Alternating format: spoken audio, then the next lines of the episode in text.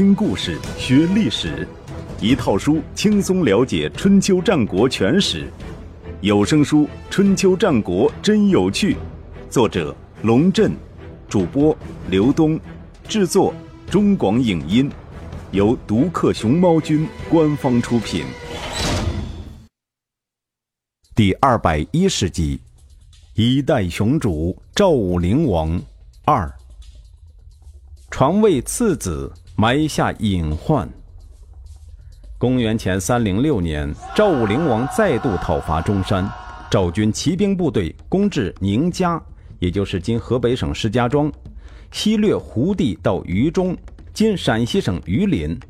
林胡王归顺赵国，赵武灵王命代相赵固监管榆中地区，并将林胡骑兵编入赵军。公元前三零五年，赵武灵王第三次讨伐中山。经过胡服骑射改革的赵军实力强横，赵武灵王派周绍统帅右军，许军统帅左军，赵章统帅中军，他本人亲自挂帅，同时命将军牛简统帅车骑之众，赵熙统帅灵狐和代郡的骑兵。赵军向北攻至衡山。向南攻至丰隆，中山王被迫割让四座城池求和。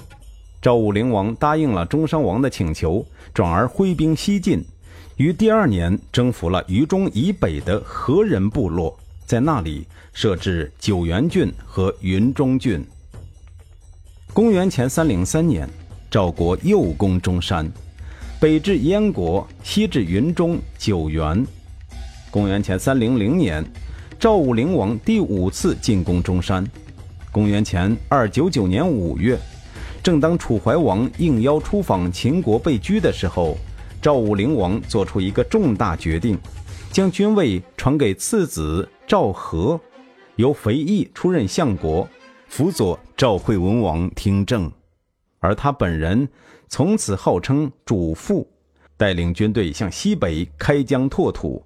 还打算从云中九原一带向南直接袭击秦国。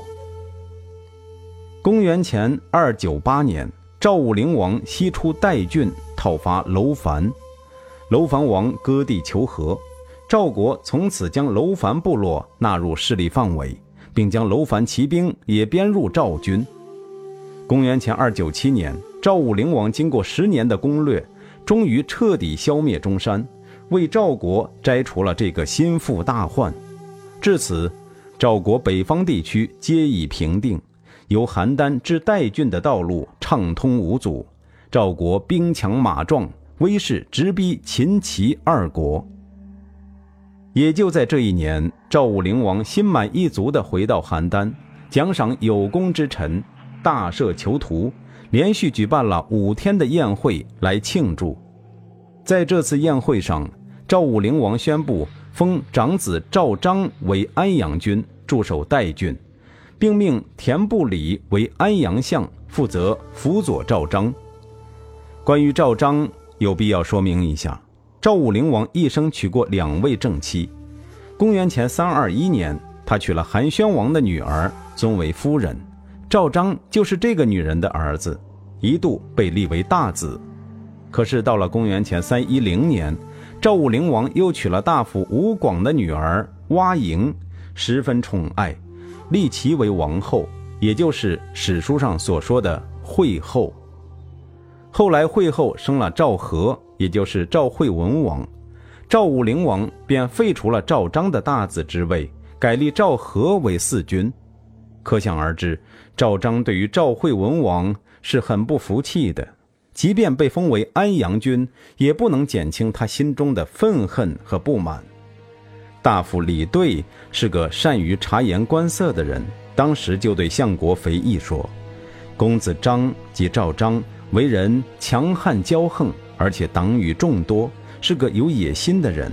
田不礼为人刻薄残忍，自视甚高。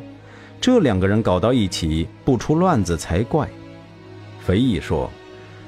我也知道啊，可是他是主父的长子，又曾经被立为大子，现在主父封他为安阳君，我们这些做臣子的能有什么意见？李兑说：“您怎么能够没意见？您是相国，要对这个国家负责任呢。再说，如果发生什么事情，矛头必然指向您，您将是第一个受害者。仁者爱惜万物，而智者防范于未然。如果您不能做到仁和智，何不假称有病，把政务交给公子成处理？”肥义说：“那怎么行？主父把大王托付给我。”我接受了使命，就要负责到底，怎么能够因为有危险就不干呢？肥义是这个态度，李队也不能再劝了，说道：“那好，您多保重吧。我能够见到您也没几年了。”李队说完，抹着眼泪走了。后来他又去找公子成，多次提到要防备田不礼的事儿。话虽如此，肥义却多留了一个心眼儿，交代亲信高信、公子张和田不里的情况令人担忧。他们表面上对我恭恭敬敬，内心却十分险恶。特别是田部里这个人，又贪婪又有野心。如果有朝一日他假传主父之令，突然发难夺权，我是不会奇怪的。坏人出入不可不防。从今天开始，你要替我盯紧一点儿假如主父有事要召见大王，你一定要先告诉我，让我把情况摸清楚，确定没有问题了，才能让大王前往。宫廷内外的这些尔虞我诈，赵武灵王一概不知。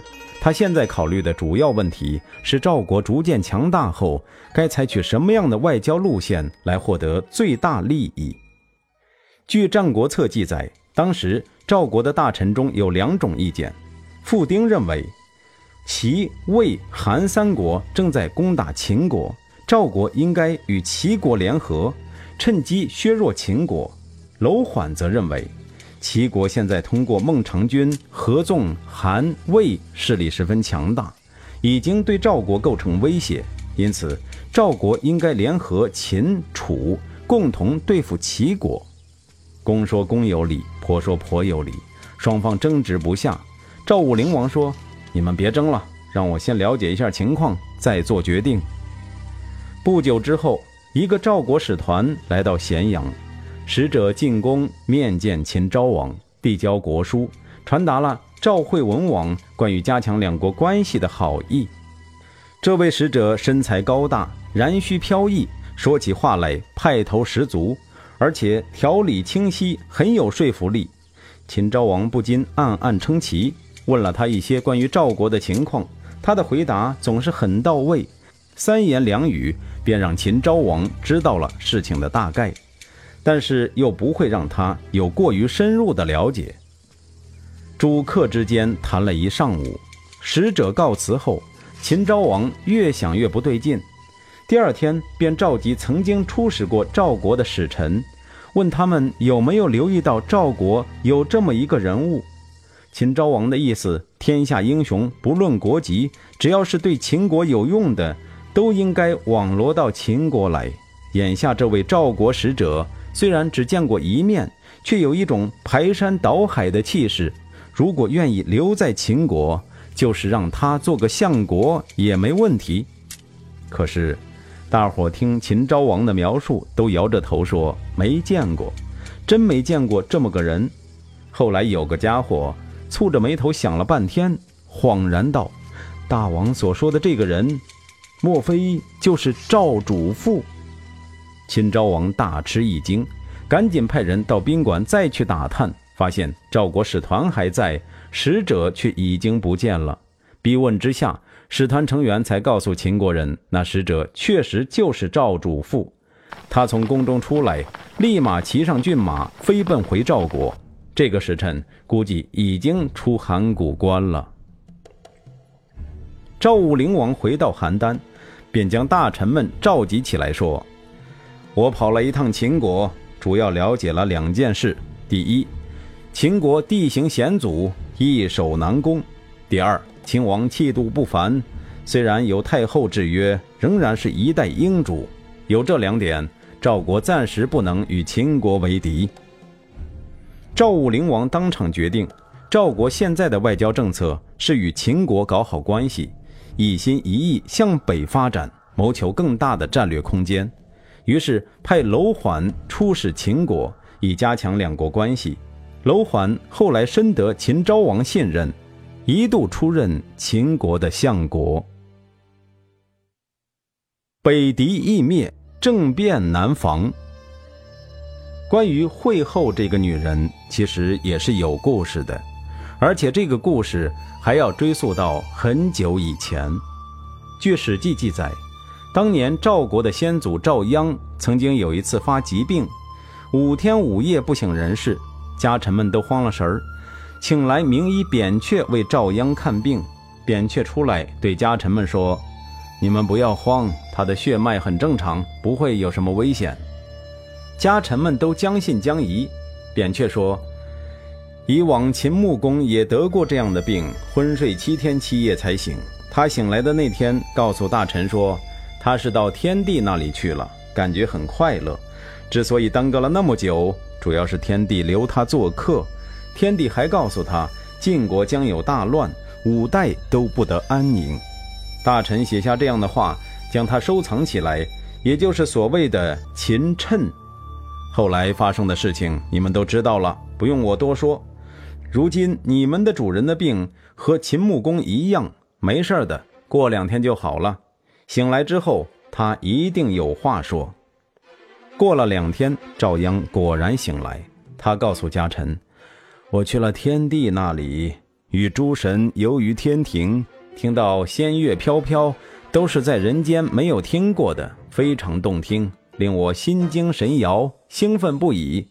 这时，有一头熊冒出来，欲要袭击我。天帝交给我一副弓箭，我一箭便将熊射死。”又有一头皮出来，也就是棕熊，我又一箭射死了皮。天帝十分高兴，赏给我两个竹箱子，还带着两只小箱子。我看见有个孩子站在天帝身边，天帝又送给我一只敌狗，说等我儿子长大了，就把这只敌狗给他。天帝还说，晋国也不长久了，就快要灭亡了。他思念虞舜的功勋。在恰当的时候，会把舜的后代女子孟瑶许配给我的子孙。家臣将赵鞅的话记录下来，藏在府中。过了几天，赵鞅出门，有人挡在路中间，要求面见赵鞅。觉得这个人有点面熟，但又记不起是在哪儿见过。那人要赵鞅屏退左右，说：“您见天地的时候，我就在天地身边站着呀。”赵鞅仔细一想，确实是有这么个人，赶紧问：“您来这里是有什么要指教我的吗？”那个人说：“您还记不记得天帝让您射熊皮，您把他们都射死了？”赵鞅说：“记得。”那人说：“晋国将有大难，天帝让您灭掉两卿，他们的祖先就是熊和皮，那个小孩就是您的儿子。”狄狗是代王的祖先，您的儿子将来必定占有代国。至于那两个箱子，意味着您的后代将会进行改革，穿着胡人服装，吞并敌人建立的国家。那个人就是本书中前面提到过的孤布子清。后来发生的事情，基本上将孤布子清的话一一应验。到了公元前三一一年，也就是秦惠王去世那年，赵武灵王做了一个梦，梦见一位处女在他面前边弹边唱：“美人盈盈兮，颜若条之容，命乎命乎，增我无盈。”翻译成现代文，大概意思是：美貌的女子光彩照人，有如盛开的紫樱花，一切都是命中注定啊。什么花儿都比不上我赢氏漂亮。赵武灵王醒来后，对这个梦念念不忘，多次在喝酒的时候向人提起，而且将那女子的模样描述得活灵活现。大夫吴广听说后，托人将自己的女儿蛙莹送进宫。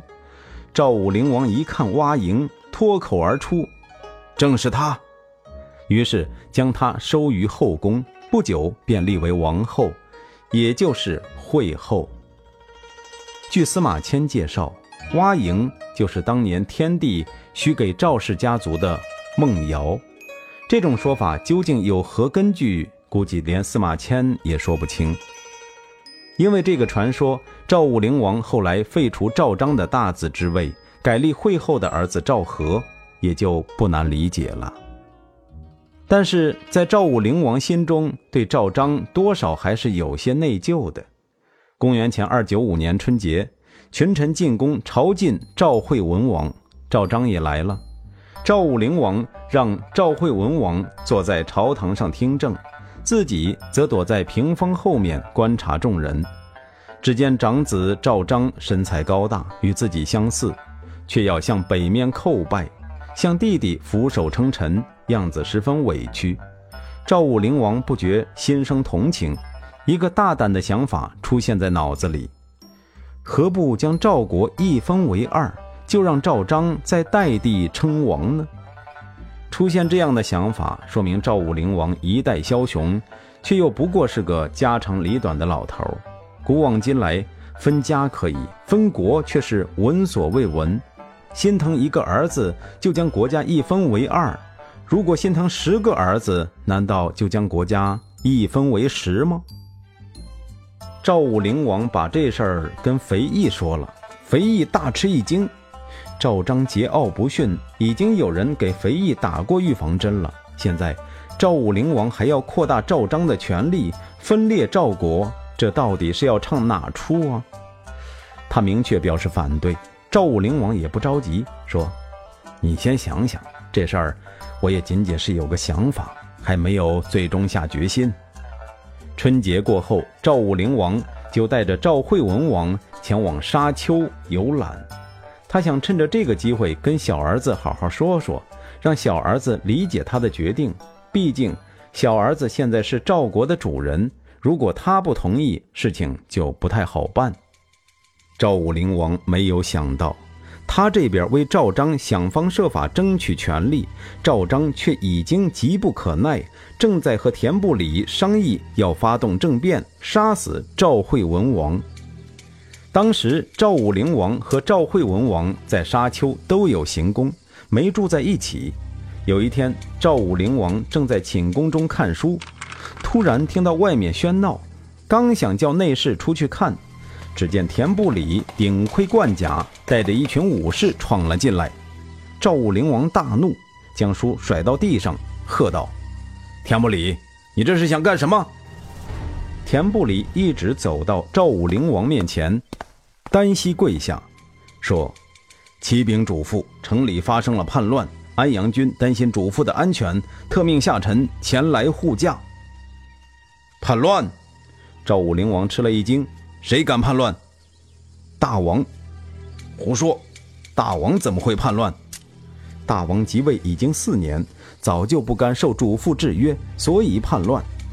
田不礼说着，人已经站了起来，朝着门口走去。这个地方已经由安阳军的人保护起来了，请主父放心。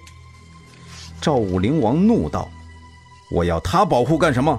你赶快带走你的人，我要出去看看是怎么回事。”田不礼头也不回地说：“不行，您不能出去，外面有危险。”随着宫门被缓缓关上，赵武灵王孤零零一个人呆坐在地上，这才不得不接受一个残酷的现实：他。赵国的主父已经被儿子囚禁了。与此同时，一名使者来到赵惠文王宫中，宣召他去主父宫中谈点国家大事。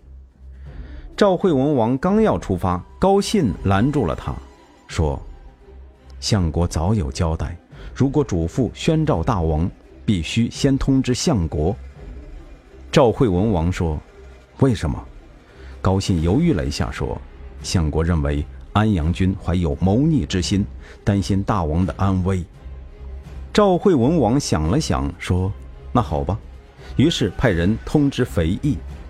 肥义过来后，对赵惠文王说：“让老臣陪大王一起去见主父吧。”肥义和赵惠文王同坐一辆马车，来到主父行宫门前。肥义说：“请大王在车上稍等片刻，老臣先进去向主父请安。”说着，意味深长地看了一眼驾车的高信。高兴握了握腰间的佩刀，又看了看跟随他来的几十名骑士，朝肥义点了点头，意思是：“您放心，大王就交给我了。”看着肥义拖着老迈的身躯，颤颤巍巍地走进行宫，赵惠文王的眼睛突然湿润。这位赵肃侯时代留下的老臣，曾经坚定地站在赵武灵王身前，为推行胡服骑射而甘当铺路石，现在又为了维护他的安全而甘为前驱，以身试险，叫他如何不感动？可是，事情真的有那么危险吗？赵章平日里虽然狂妄自大，在主父面前却总是毕恭毕敬，一副唯唯诺诺的样子。他难道敢挟持主父？这行宫从外面看起来还是一如往日的平静，落日的余晖洒在宫墙上，温暖而宁静，看不出任何阴谋的气息。但愿是肥义多心了。赵惠文王正这么想，肥义。就又出现了，肥义还是颤颤巍巍地走出来。肥义虽然叫肥义，身形却十分消瘦，一阵微风便将他花白的胡须吹起。他只走了两步，颓然倒地，背上赫然插着几支箭，鲜血已经将整个背部染红。赵惠文王觉得喉咙干涩，刚想出声，一支长箭从宫中射出，稳稳地定在车辕上。紧接着，从宫门冒出一群黑衣武士，以极快的速度向马车冲过来。高信二话不说，打马便走。他带来的数十名骑士显然训练有素，有一半人自动拦在宫门口，与黑衣武士杀成一片；另一半则紧跟在马车后面，形成一个半圆形的保护圈。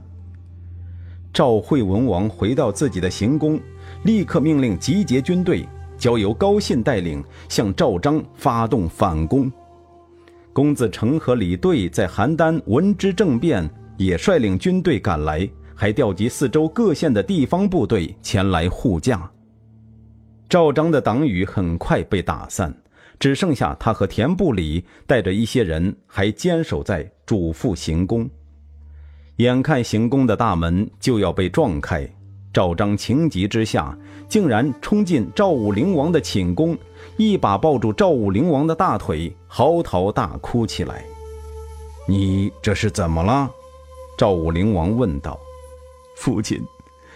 赵章带着哭腔喊道，“大王要杀我！大王要杀我！”“不会吧？”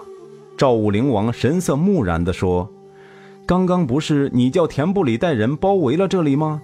是你想杀你弟弟吧？啊，不是，不是这样。赵章一个劲儿否认。你这又是何苦呢？其实我已经跟相国商量，要把赵国的一半划给你，让你在代地称王。可你……赵武灵王说着，脸上露出一丝苦笑。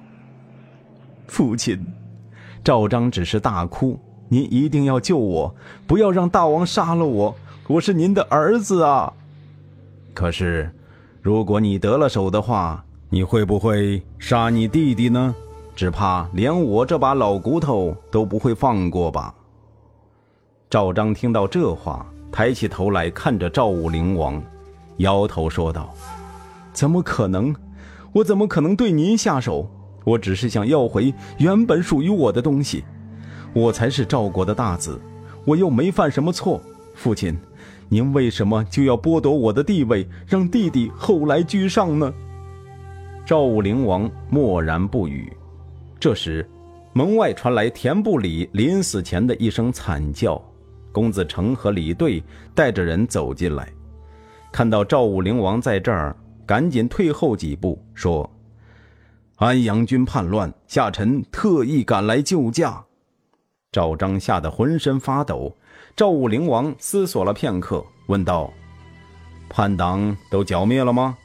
公子成说：“都剿灭了，除了安阳君。赵武灵王说：“那就好，安阳君该怎么处理，由我亲自来决定。你们先退下吧。”公子成做了个揖，就想退出。李队暗中踩住他的脚，不让他走。公子成蓦然醒悟，说道：“请主父将安阳君交给下臣。”赵武灵王说：“你说什么？”公子成说：“主父早已经将国政交给大王处理，下臣要将安阳君带到大王面前，接受大王的审判。”赵武灵王气不打一处来：“如果我不交呢？”公子成说：“那我们就在外面等着。”说着，他挥挥手，带人退出了寝宫。《史记》记载，赵章最终在赵武灵王的行宫中被杀。此后，公子成被封为相国，号称安平君；李队也不错，被封为司寇，相当于今天的司法部长。至于赵武灵王，他的结局只能用悲惨二字来形容。